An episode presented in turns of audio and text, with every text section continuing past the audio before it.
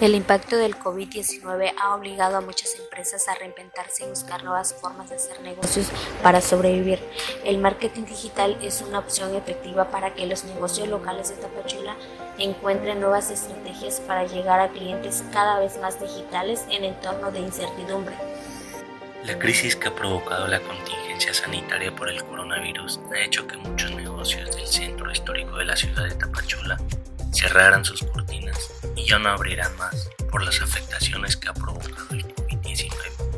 Es lamentable y triste ver esta situación, pero ¿qué va a pasar con los negocios que han decidido enfrentar esta crisis y estas bajas ventas? Van a utilizar ideas y estrategias para poder llegar al consumidor final y así poder tener ventas y no cerrar sus negocios.